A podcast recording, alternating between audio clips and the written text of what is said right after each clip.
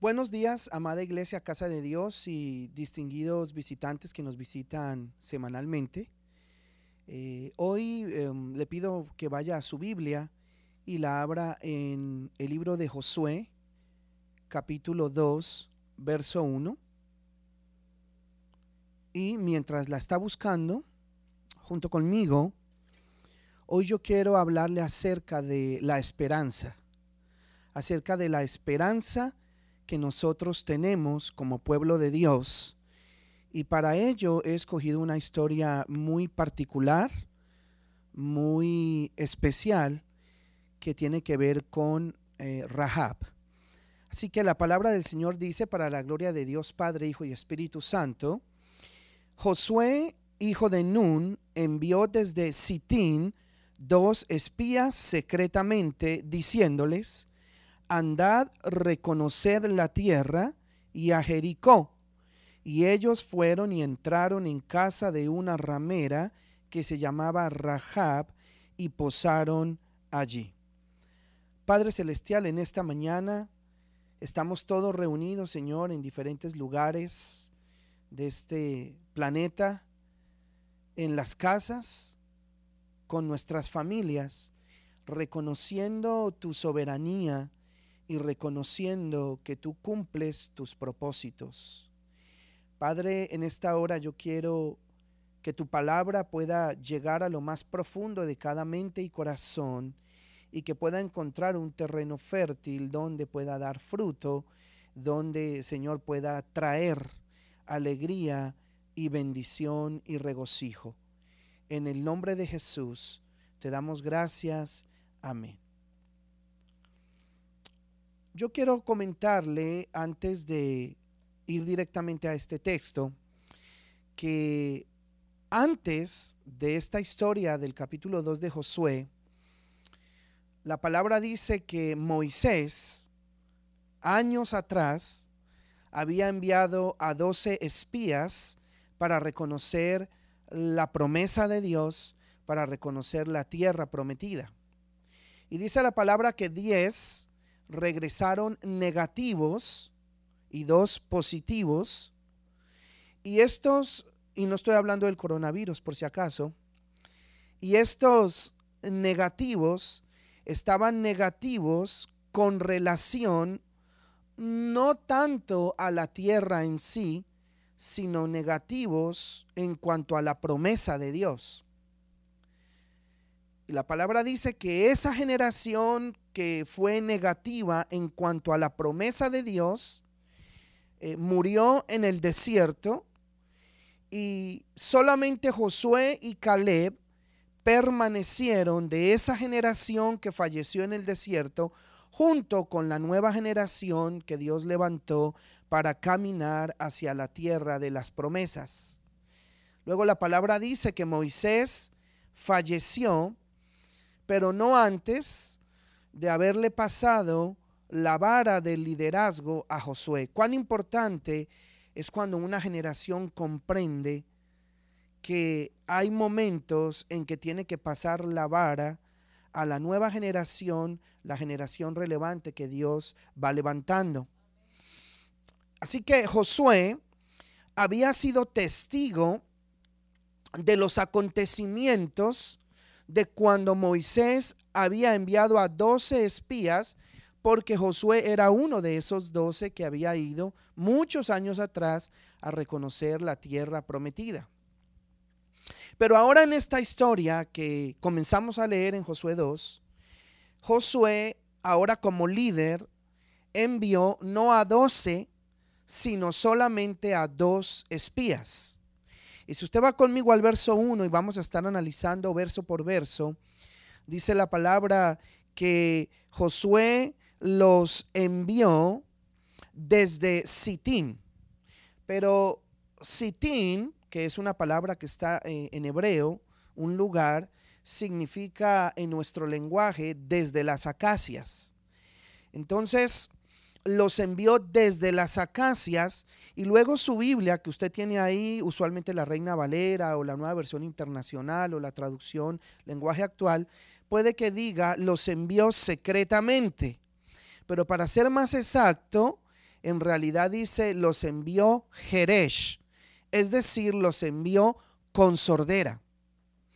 Quiere decir que estos dos espías que fueron enviados con sordera no iban a escuchar ningún testimonio negativo de la tierra, entiéndase más profundo, de la promesa de Dios, y ellos no iban a dejar influenciarse por las noticias que pudieran escuchar a la zona que ellos iban a reconocer que era la promesa de Dios. Luego, si usted sigue en la parte B del verso 1, Josué les dijo, vayan y miren la tierra y a Jericó. En otras palabras, lo que le estaba diciendo Josué es, enfóquense en la promesa. Vayan y miren la tierra y a Jericó significa enfóquense en la promesa de Dios. Y yo vengo a decirte en esta mañana que Dios tiene una palabra para ti donde comienza a decirte, no te enfoques en todo lo que puedan estar diciendo, enfócate en las promesas que Dios ya te ha dado en su palabra y a través de otras formas por las cuales Él te ha hablado. Moisés y Josué, y esto es una coincidencia muy interesante, habían enviado eh, Moisés en la época en que envió a los doce espías y ahora Josué que había enviado a estos dos espías, ambos lo habían hecho desde las acacias, desde Sitín.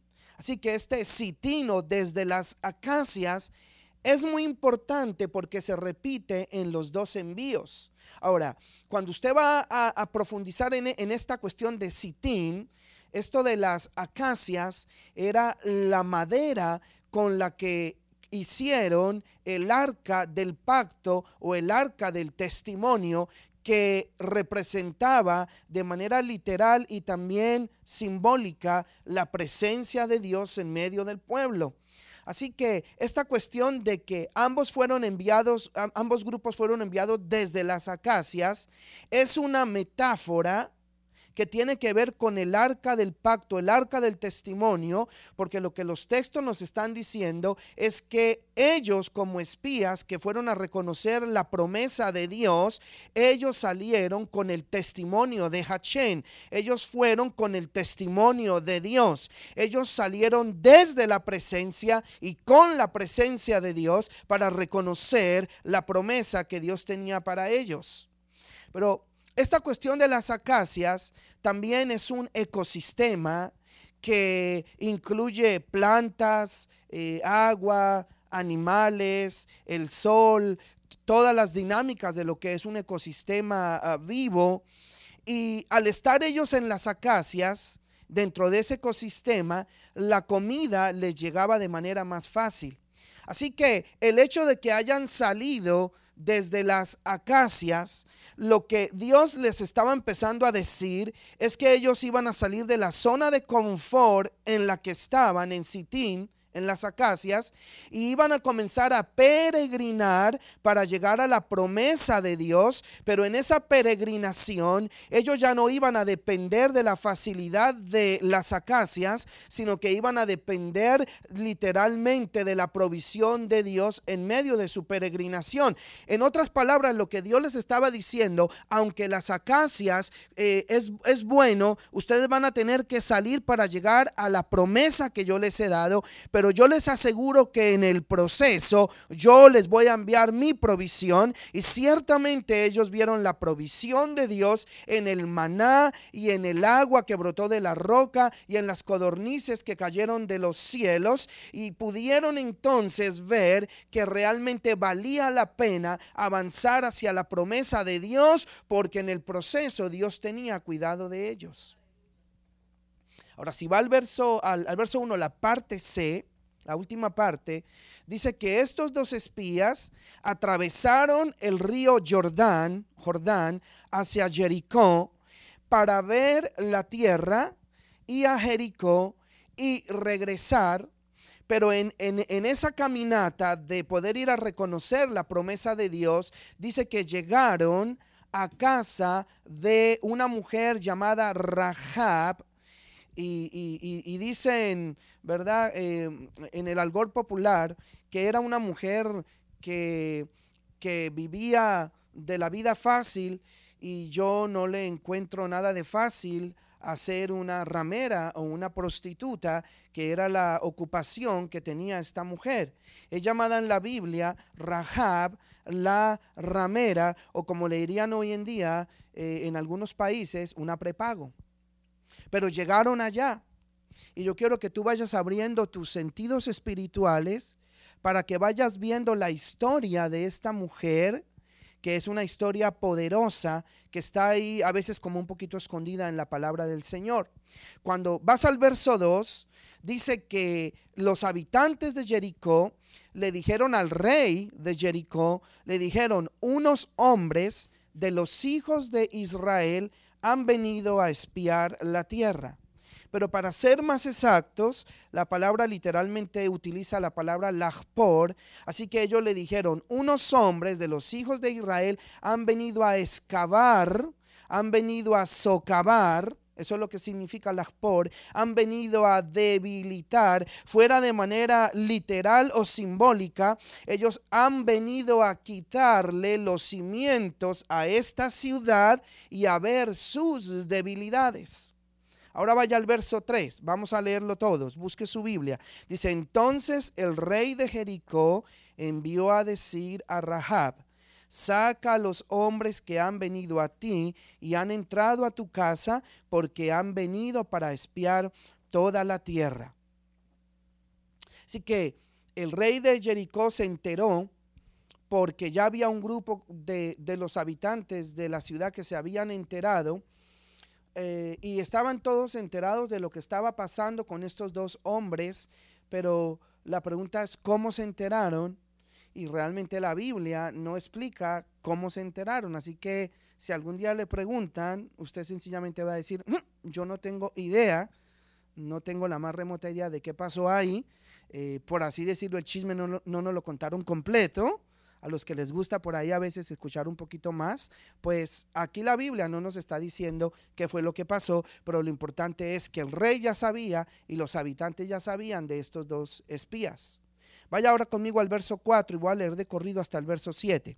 Dice la palabra, pero la mujer había tomado a los dos hombres y los había escondido y dijo, es verdad que unos hombres vinieron a mí, pero no supe de dónde eran. Y cuando se iba a cerrar la puerta, siendo ya oscuro, esos hombres se salieron y no sé a dónde se han ido. Seguidlos a prisa y los alcanzaréis mas ella los había hecho subir al terrado y los había escondido entre los manojos de lino que tenían puestos en el terrado, y los hombres fueron tras ellos por el camino del Jordán hasta los vados, y la puerta fue cerrada después que salieron los perseguidores. Entonces ella, Rahab, a los a los habitantes de, Jericó que estaban buscando a los dos espías de Israel, dice que los envió camino al río Jordán, pero en una dirección equivocada, de tal manera que se fueran a buscarlos sabiendo de antemano que no los iban a encontrar. Y a los dos espías les dijo que pasaran ahí la noche y luego los envió a la montaña, a otro lugar opuesto, y les dijo, van a estar en la montaña tres días hasta que se cansen de buscarlos y después entonces saldrán de las montañas dando una vuelta y regresarán al río Jordán y atravesarán para que estén de nuevo allá con su pueblo. Y yo quiero ahora que tú pienses por un momento en el significado de lo que está pasando aquí en la misión de estos dos espías para reconocer la promesa de Dios y de lo que está sucediendo con sus perseguidores que seguramente los querían para quitarles la vida. Déjame decirte que cuanto más se incrementa, escucha bien esto, las circunstancias adversas, cuanto más se incrementan para el pueblo de Dios, entonces es porque el adversario realmente está asustado. Piénsalo, por favor, y medítalo. Te lo voy a repetir.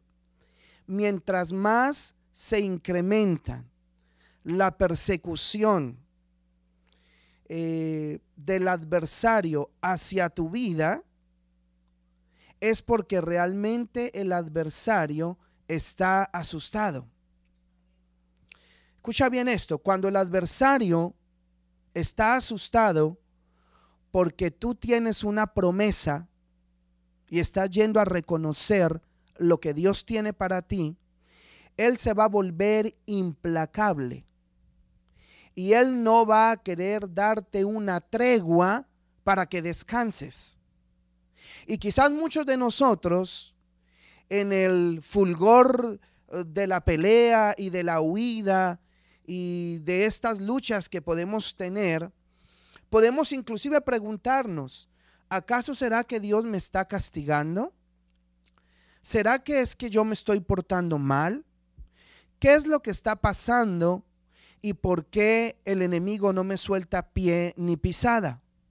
Pero yo vengo a decirte en esta mañana, no tengas miedo porque el adversario está asustado y te quiere limitar para que tú no camines en la voluntad de Dios. Así que los de Jericó dijeron que estos israelitas que habían venido a socavar la ciudad, escucha bien esto, lo cual implica un derrumbe, porque un socavamiento implica un derrumbe, yo quiero que tú pienses en qué fue lo que sucedió mucho tiempo, un tiempo después. Y si lees el capítulo 6 del libro de Josué, la palabra dice que ellos le dieron siete vueltas, en total trece vueltas a Jericó, y dice que los muros se cayeron y entonces pudieron entrar y tomar posesión de la promesa de Dios. Así que el mismo enemigo, el mismo adversario, se adelantó tanto en medio de su temor y de la persecución hacia los hijos de Israel, que cuando habló estaba sin darse cuenta profetizando de la victoria de los hijos de Dios. Te lo voy a decir de otra manera.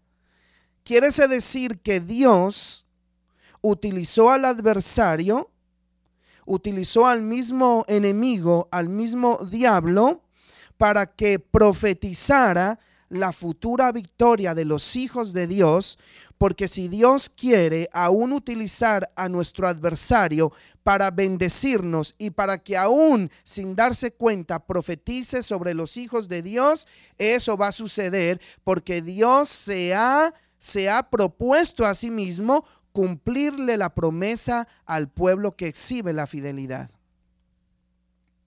Entonces los espías de Moisés si regresamos a la historia, a ese primer envío que, hubo con Moisés muchos años atrás, aquellos doce espías, ellos fueron en esa primera ocasión, pero escucha bien esto, no se enfocaron en la tierra, porque Moisés los envió y Moisés les dijo, miren a ver si la tierra es buena o es mala, si los enemigos son grandes y son pequeños, si las frutas son deseables o no deseables. Y estos dos espías, de los cuales diez fueron negativos, solamente Josué y Caleb fueron los que eh, eh, le creyeron a Dios y a su promesa, entonces se fueron enfocados no en la promesa, sino se fueron enfocados en si la tierra era buena, si era mala, si sus enemigos eran grandes o pequeños, si eran gorditos flaquitos, de qué no comían o qué sí comían, de que si la, la tierra era deseable o no, que si de verdad daba leche y miel o no la daba, que si la fruta era grande o pequeña, etcétera. Y entonces, como no se enfocaron en lo que tenían que enfocarse, hubo problemas. Por eso, los dos espías que Josué envió aquí en el capítulo 2 fueron enfocados en la tierra. Escucha bien, por favor. Estos dos espías fueron enfocados en la promesa de Dios. Así que cuando tú vas avanzando para caminar en los propósitos de Dios, tú tienes que ir enfocado en la promesa que Dios te dio. No en cómo vas a encontrar el camino, los obstáculos o las situaciones o a tus enemigos que ciertamente saldrán en algún momento, sino tienes que ir enfocado en lo que Dios ya te dijo, porque lo que ya Dios te dijo es una palabra inmutable, la cual Él no va a cambiar.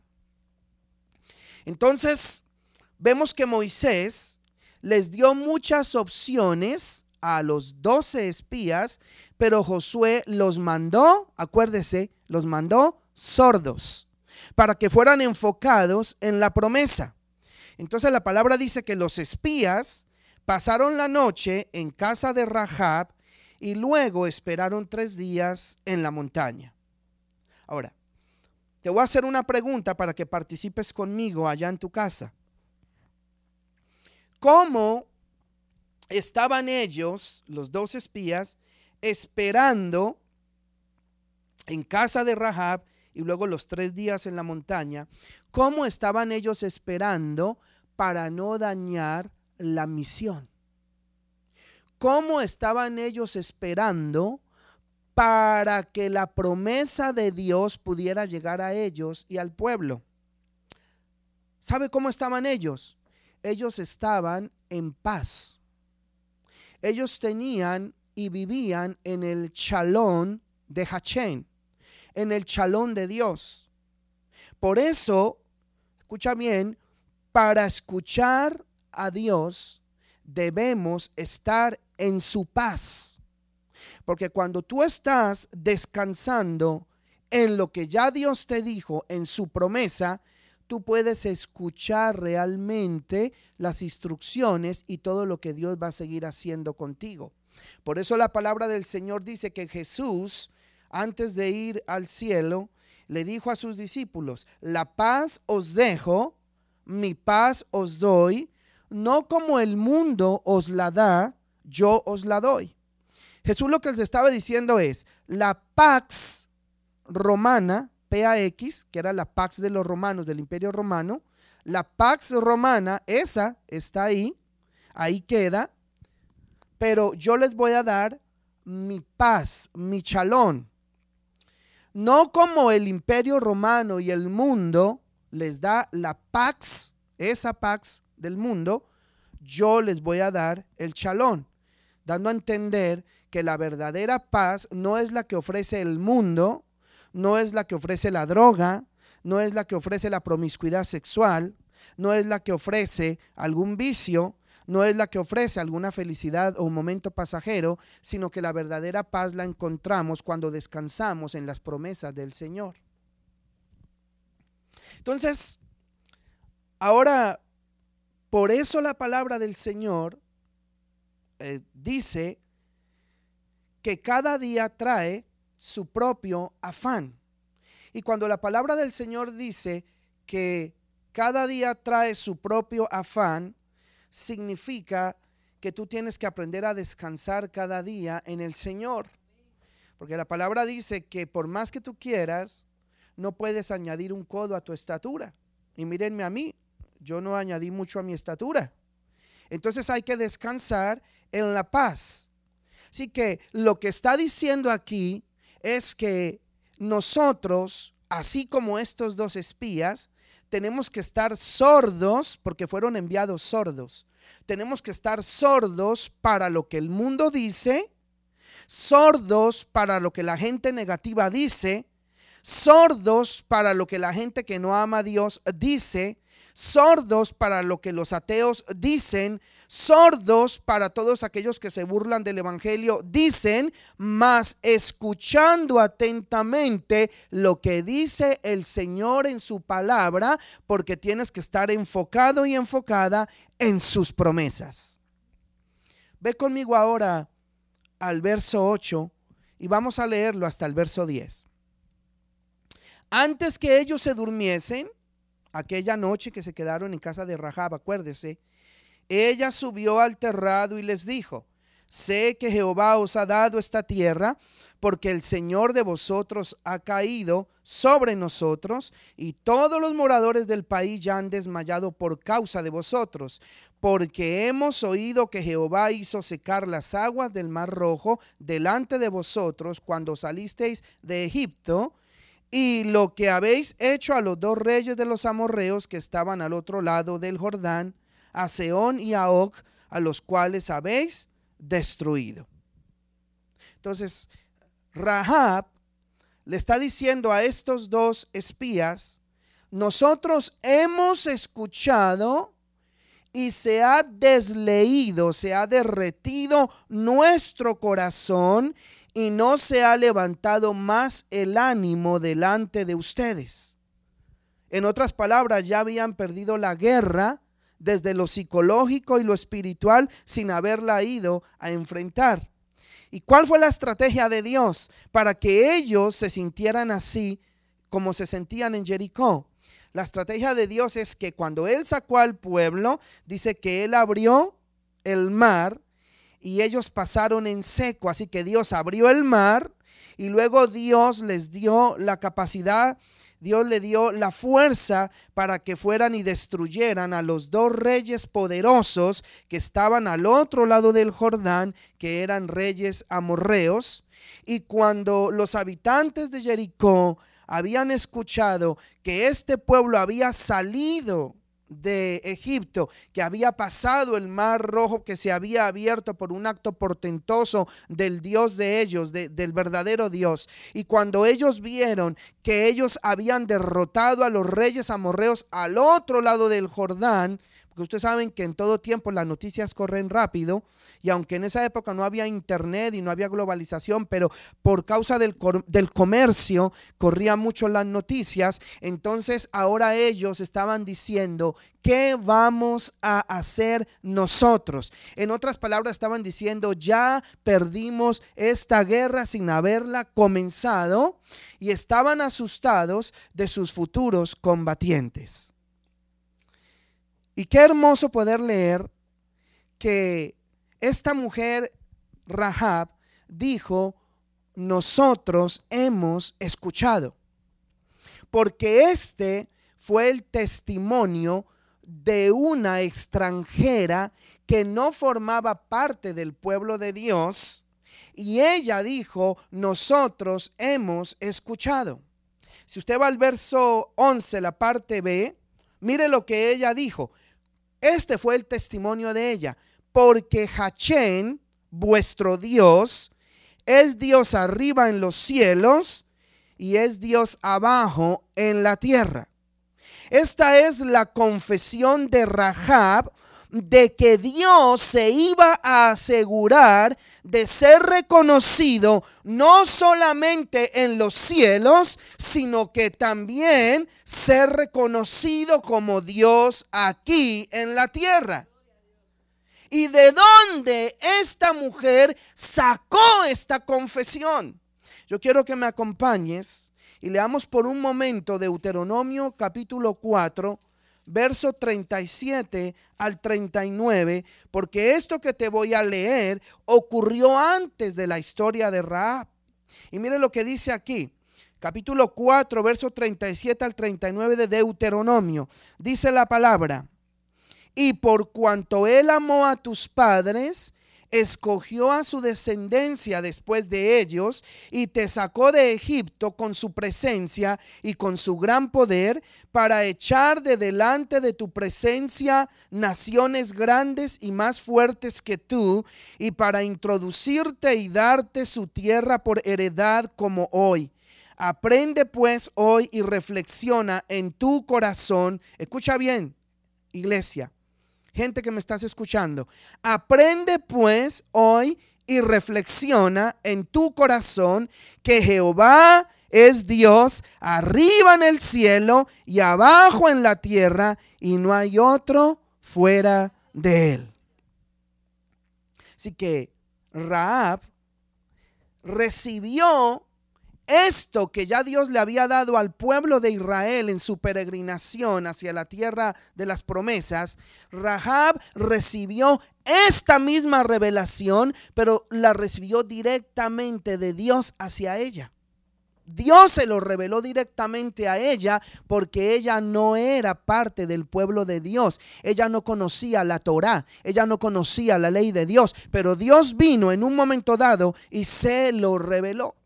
Y esto me acuerda un poquito de la historia de Pedro. Porque si usted va al Nuevo Testamento, la Biblia dice que en una ocasión Jesús se llevó a sus doce discípulos al norte de, de, Israel, allá a un sitio llamado Cesarea de Filipo, que era el lugar más pagano en la época de Jesús, que estaba lleno de idolatría y de nichos. Y cuando estaban allá, entonces Jesús le dijo a los discípulos, hoy yo quiero que ustedes me ayuden y hagamos una encuesta en este lugar que está bien pagano para preguntarle a toda esta gente qué dicen ellos de quién soy yo. Y entonces eh, preparó la encuesta, para mandar a sus discípulos. Los discípulos se dispersaron y se fueron a hacer la encuesta. Me imagino que se llevaron la tablita, el iPad, con las preguntitas y comenzaron a preguntarle a todos los transeúntes que estaban allí en aquel lugar y les decían, bueno, ¿qué dice usted o para quién, eh, eh, para usted quién es Jesucristo? Eh, Jesús. Y entonces dice, dice que ellos regresaron después de haber hecho la encuesta, y entonces cuando eh, sacaron las cuentas, le dijeron algo así como, bueno, señor, eh, el 50% de los encuestados dicen que, tú eres Elías, el 25% dicen que tú eres Jeremías, otro 10% dicen que tú eres alguno de los profetas, otro 10% dicen que no saben y un 5% no quiso participar. ¿Eh? algo así por el estilo. Y entonces le, trajeron la encuesta y los resultados. Y entonces Jesús le preguntó a sus discípulos. Eh, y es bien interesante porque en griego dice que primero le preguntó a cada uno por separado, no le preguntó a todos a la vez. Y entonces fue y le preguntó, por ejemplo, a Juan. Y le dijo, ¿usted sabe quién soy yo? Esto lo entienden solamente en Colombia. ¿Usted sabe quién soy yo? Y entonces le fue preguntando a cada uno, a cada uno, y ninguno dijo nada, pero luego al final Pedro dijo, tú eres el Cristo, el Hijo del Dios viviente. Y Jesús le dijo a Pedro, feliz tú eres, Pedro, porque no te lo reveló carne ni sangre. En otras palabras, si hubiera sido por usted, usted mete la pata y quién sabe qué barrabasada dice. Pero feliz tú eres porque no te lo reveló carne ni sangre, sino mi Padre celestial que está en los cielos, valga la redundancia. Entonces, Dios le reveló esto a Pedro, de la misma manera que Dios le reveló a Rahab que este pueblo que había salido de Egipto tenía una promesa del Dios verdadero, que era Dios arriba en los cielos y abajo en la tierra. Así que Rahab reconoció a Dios como rey en los cielos y como rey en la tierra. En otras palabras, parafraseándola, lo que ella dijo es, no hay otro Dios. Y como no hay otro Dios fuera de Dios en el cielo y en la tierra, ¿dónde se va a meter cualquier otro Dios que venga si solamente hay un solo Dios verdadero en los cielos y en la tierra? Así que ella, con su confesión, comenzó a expresar la fidelidad de Dios para con ella. Y ahora, quiero que escuches bien esto, por favor. Lo que ella dijo, esa confesión de que no hay otro Dios, sino solamente Hachén en los cielos y en la tierra, y no hay nadie fuera de él, es como si ella hubiera recitado el equivalente para el pueblo de Israel de lo que era la oración del Shema. Porque la oración del Shema que está en Deuteronomio 6, 4 y 5 en adelante dice, oye Israel o escucha Israel, Jehová vuestro Dios, Jehová uno es. Él es uno y el mismo. Y amarás al Señor tu Dios con todo tu corazón, con toda tu mente y con todas tus fuerzas. Y estas palabras que yo te he dicho las vas a repetir a tus hijos cuando camines con ellos, cuando se acuesten a levantarse, etcétera, etcétera. Así que esta confesión de Rahab fue el equivalente de como si ella hubiera recitado la oración de los, de los hebreos. Quiere decir entonces que la confesión de esta mujer hizo que ella recibiera para ella el reino de los cielos. Porque cuando tú confiesas que hay un solo Dios, que es el Dios revelado en, en, la creación y en su palabra bendita, tú estás reconociendo a ese Dios y estás recibiendo el reino de los cielos en tu vida. Quiere decir entonces que por revelación, esta mujer alcanzó a ver al Mesías, porque el Mesías es el reino de los cielos. Por eso es que esta mujer fue incluida en la genealogía de Jesús como la tarabuela de Jesús, porque cuando ella expresó la fidelidad de Dios para con ella en esta confesión y pudo ver por revelación a ese Mesías, el reino de los cielos, que habría de venir, entonces fue incluida en parte de la genealogía de Jesús. Por eso es que Hebreos capítulo 11, verso 31, lo invito a que lo leas conmigo, hablando de la fidelidad, de la fe y la fidelidad, dice, por la fe, entiéndase, por la fidelidad de quién? ¿De Rahab? No, la fidelidad de Dios para con ella. Entonces dice, por la fidelidad de Dios para con Rahab, Rahab no pereció juntamente con los desobedientes, habiendo recibido a los espías en paz. En otras palabras, con el chalón de Dios que ya le había sido revelado. Por eso es que esta mujer aparece en la lista de Hebreos 11 por la confesión que ella hizo en aquel momento. Vaya conmigo ahora al verso 12.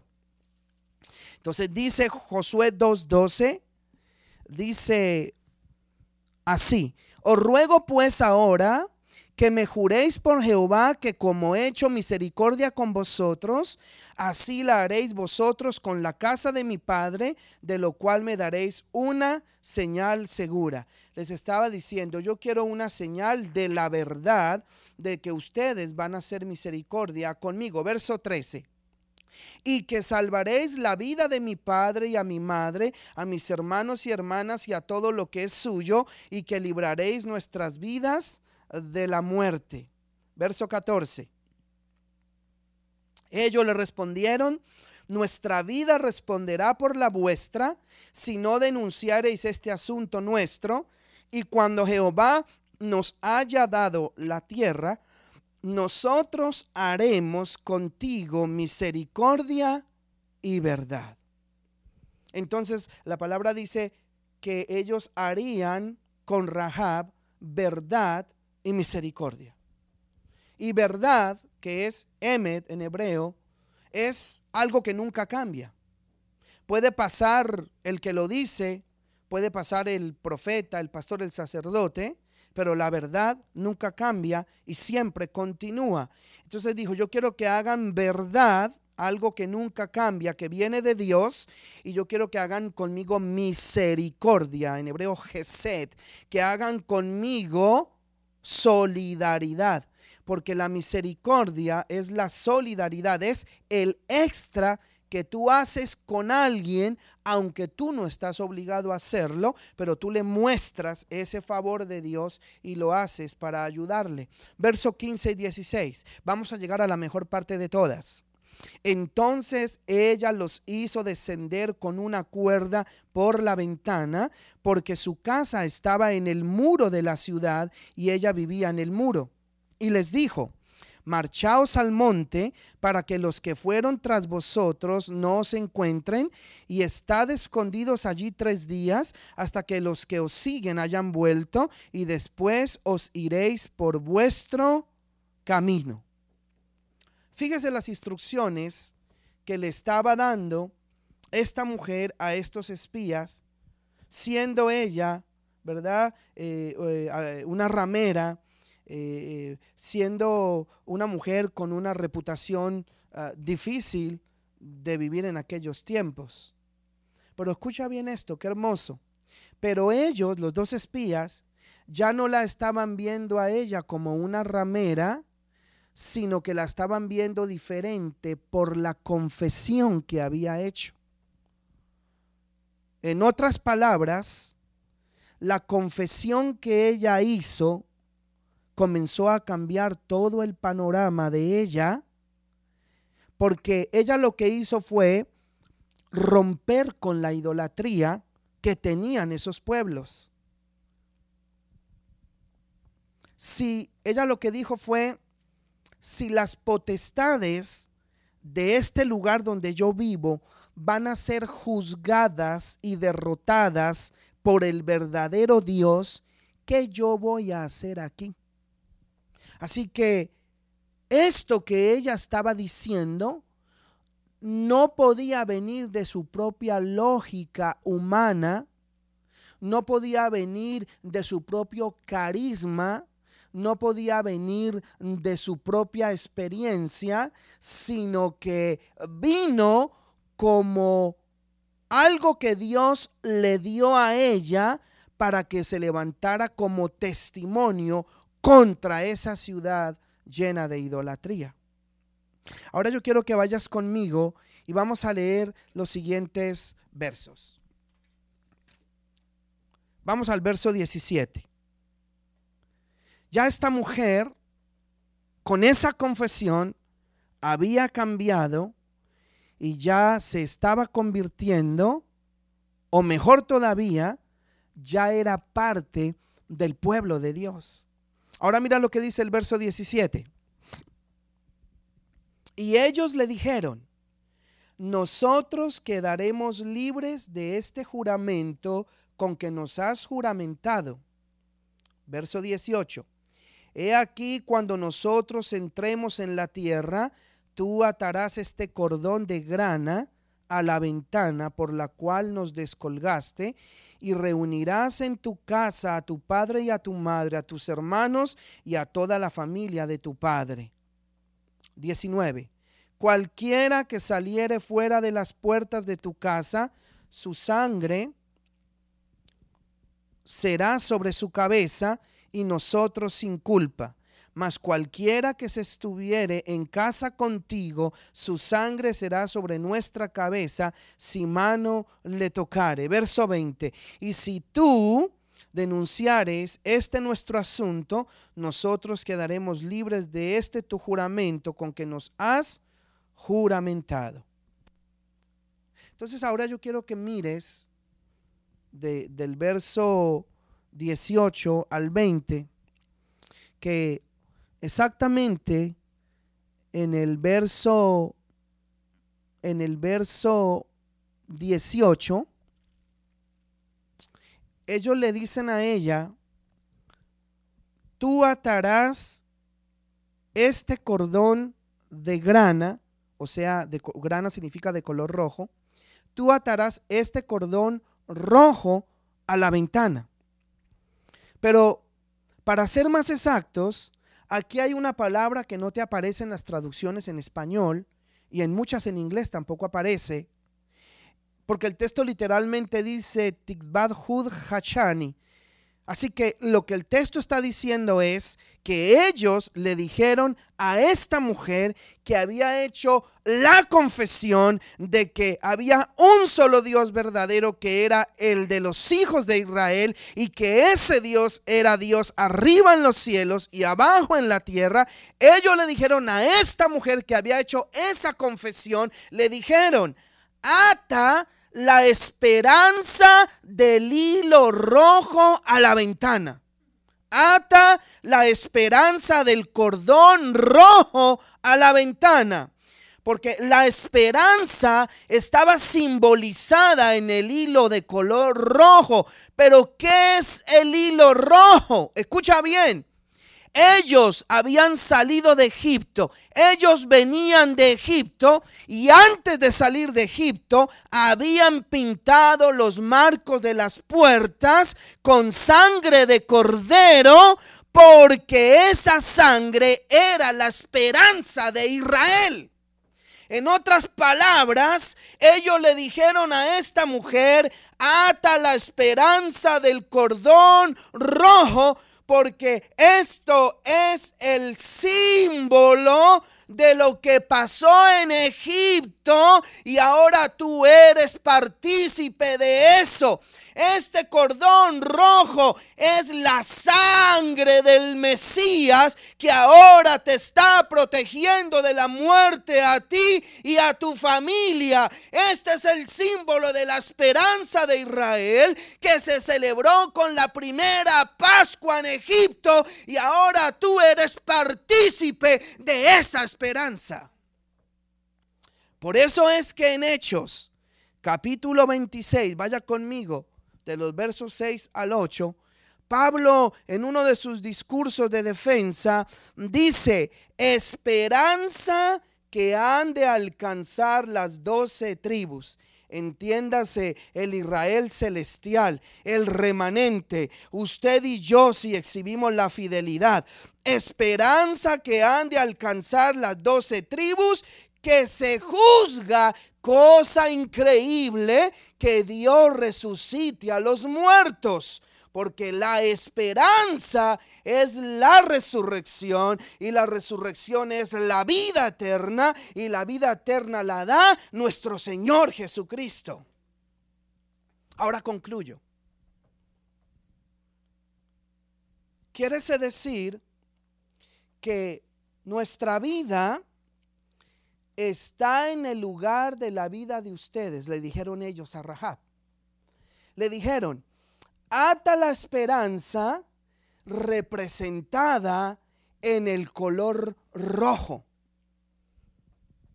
Verso 18b para que lo lea conmigo y el 19. Reúne a tu familia, le dijeron, en tu casa. Ve y reúne a tu familia en tu casa. A tu padre, a tu madre, a tus hermanos, a tus hermanas. No le mencionó hijos en aquel momento, pero los hijos ya estaban en el vientre de esa mujer porque ella forma parte de la genealogía de Jesucristo.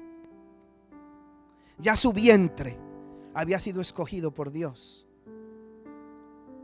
¿Por qué Dios había escogido ese vientre? Porque ella había hecho la confesión en el único Dios verdadero. Y porque ella se había agarrado del cordón rojo que es la esperanza de Israel, Jesucristo. Entonces le dijeron, reúne a tu familia en tu casa. Y le dijeron, si alguien sale de la casa donde vas a estar protegida, nosotros no respondemos. Se muere. Tuki tuki lulú. Se va para el otro lado. Le van a dar piso. Pero si se quedan dentro de la casa que tiene el cordón rojo de la esperanza de Israel colgado en la ventana, entonces los que estén ahí viven. Y mira lo que le dijeron. Y es más, aún si alguien les tocare dentro de la casa, la esperanza responde. Aun si alguien los tocara dentro de la casa que ya está protegida con la esperanza de Israel, con ese cordón rojo colgando en la ventana, el mismo Mesías responde. Verso 21. Y dice la palabra que Rahab ató la esperanza del cordón rojo en la ventana de su casa. y escúchame bien, y la esperanza no era la tierra. Dicho sea de paso, hoy en día los judíos cantan su himno nacional. Y el himno nacional de los judíos se llama la esperanza. Tikbat, la esperanza. Pero para ellos la esperanza es la tierra, porque no han entendido que la esperanza es el Mesías. Entonces, la esperanza no es la tierra. Eso era una añadidura. La esperanza es la resurrección de entre los muertos. Lo explicó Pablito en el texto que le leí en otros. La esperanza es la vida eterna. Por eso nuestra esperanza, la esperanza del Israel celestial es Jesucristo. Por eso Rahab y su familia son parte de ese remanente. Forma parte ella de la genealogía de Jesús porque ella supo comprender que lo único que la podía proteger en este mundo de cualquier situación, aun cuando alguien la tocara en su casa, era la esperanza de Israel, porque Jesucristo responde. Yo le invito que ahí donde está, por un momento cierre sus ojos, incline su rostro si le es posible, desconéctese de cualquier interrupción y permítame orar en esta mañana y tener un tiempo de ministración. Yo lo primero que quiero hacer es orar por salvación.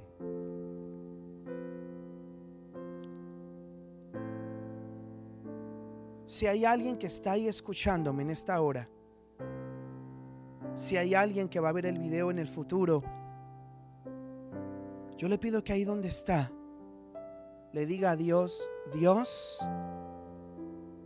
trae tu fidelidad a mi vida, revélate a mí como lo hiciste con Rahab, muéstrame que tú eres la esperanza, porque yo quiero ser parte de ese pueblo remanente que cuelga el cordón rojo de su ventana porque ha entendido que la esperanza es Jesucristo. Que Jesucristo es la esperanza, siempre no importa la circunstancia. Ahora oramos, Señor, para que tu pueblo que ha escuchado esta palabra, el pueblo de la fidelidad de Hachén, pueda comprender que nosotros tenemos muchas promesas, muchas añadiduras, pero hay una promesa. Yo le llamo la promesa, que no es la tierra, aunque incluye la tierra. Pero esa promesa es el mismísimo Jesucristo, la esperanza de Israel. Así que ahí donde está yo te pido que ahí tú le digas al Señor, tú que eres pueblo de Dios, dile, Señor, en esta hora yo estoy orando porque yo quiero enfocarme como aquellos dos espías en la promesa. No quiero enfocarme en la tierra, ni en los gigantes, ni en los problemas, ni en los obstáculos, ni, si, ni, si, ni en las frutas, ni en los árboles. No quiero entretenerme con nada. Yo quiero enfocarme en la promesa. Yo quiero enfocarme en la esperanza de Israel. Y yo te pido, Señor, que ahora yo pueda entrar a ese remanso de tu chalón, a ese remanso de paz, como aquellos dos espías que para no abortar y dañar la misión, pudieron descansar aquella noche en casa de Rahab y luego ir a descansar esos tres días en las montañas y llegar con un parte de victoria de que Dios ya tenía derrotados anticipadamente a todos sus enemigos. Por eso hoy yo oro ahora mismo en el nombre del Señor y envío esta palabra a través de estos medios para que todos los que me escuchan puedan entrar en la paz de Dios, puedan disfrutar del chalón de Dios. Y ahora yo te pido, Señor, que aquellos que han comprendido que hay que enfocarse en la promesa, que hay que vivir en tu paz, no en la paz del mundo, no en aquello que nos pueden decir con todo esto que está sucediendo en el mundo actualmente, sino poder comprender que hay una paz que sobrepasa todo entendimiento. A esa paz me refiero. Poder entrar a esa paz que la pudo ver aquella mujer Rahab. Y entonces poder caminar sordos para el mundo pero oyendo para Dios. Muertos para el mundo, pero vivos para el Señor. Desobedeciendo al mundo, claro, porque no queremos estar en, lo que, en el desenfreno del mundo, más obedientes para Dios. Y entonces, escuchando lo que Él nos dice, hoy podamos hacer un acto que no va a ser un acto solamente simbólico, porque yo quiero que lo hagamos de manera literal y es la tarea para casa de Dios y para todos los que quieran hacerla, que me están escuchando en cualquier parte del mundo.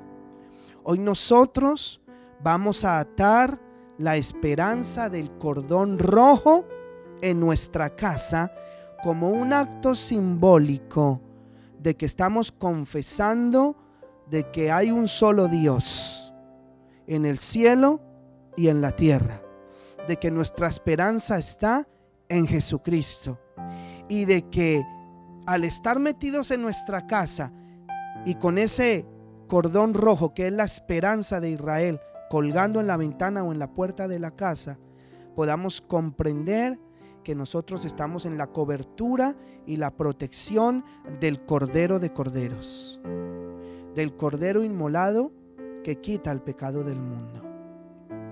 Por eso, yo en esta hora te pido que cuando termine este servicio, y tú tengas un tiempo durante el día de hoy, si es posible hoy lo hagas, ve y búscate un cordón rojo. No importa el tamaño, no importa si es grueso o delgado, no importa la, tela que tenga. Si quieres coger un trapo rojo y convertirlo en un, en un cordón, hazlo también. Pero como acto profético, ve y cuelga el cordón rojo en la ventana de tu casa, en cualquier ventana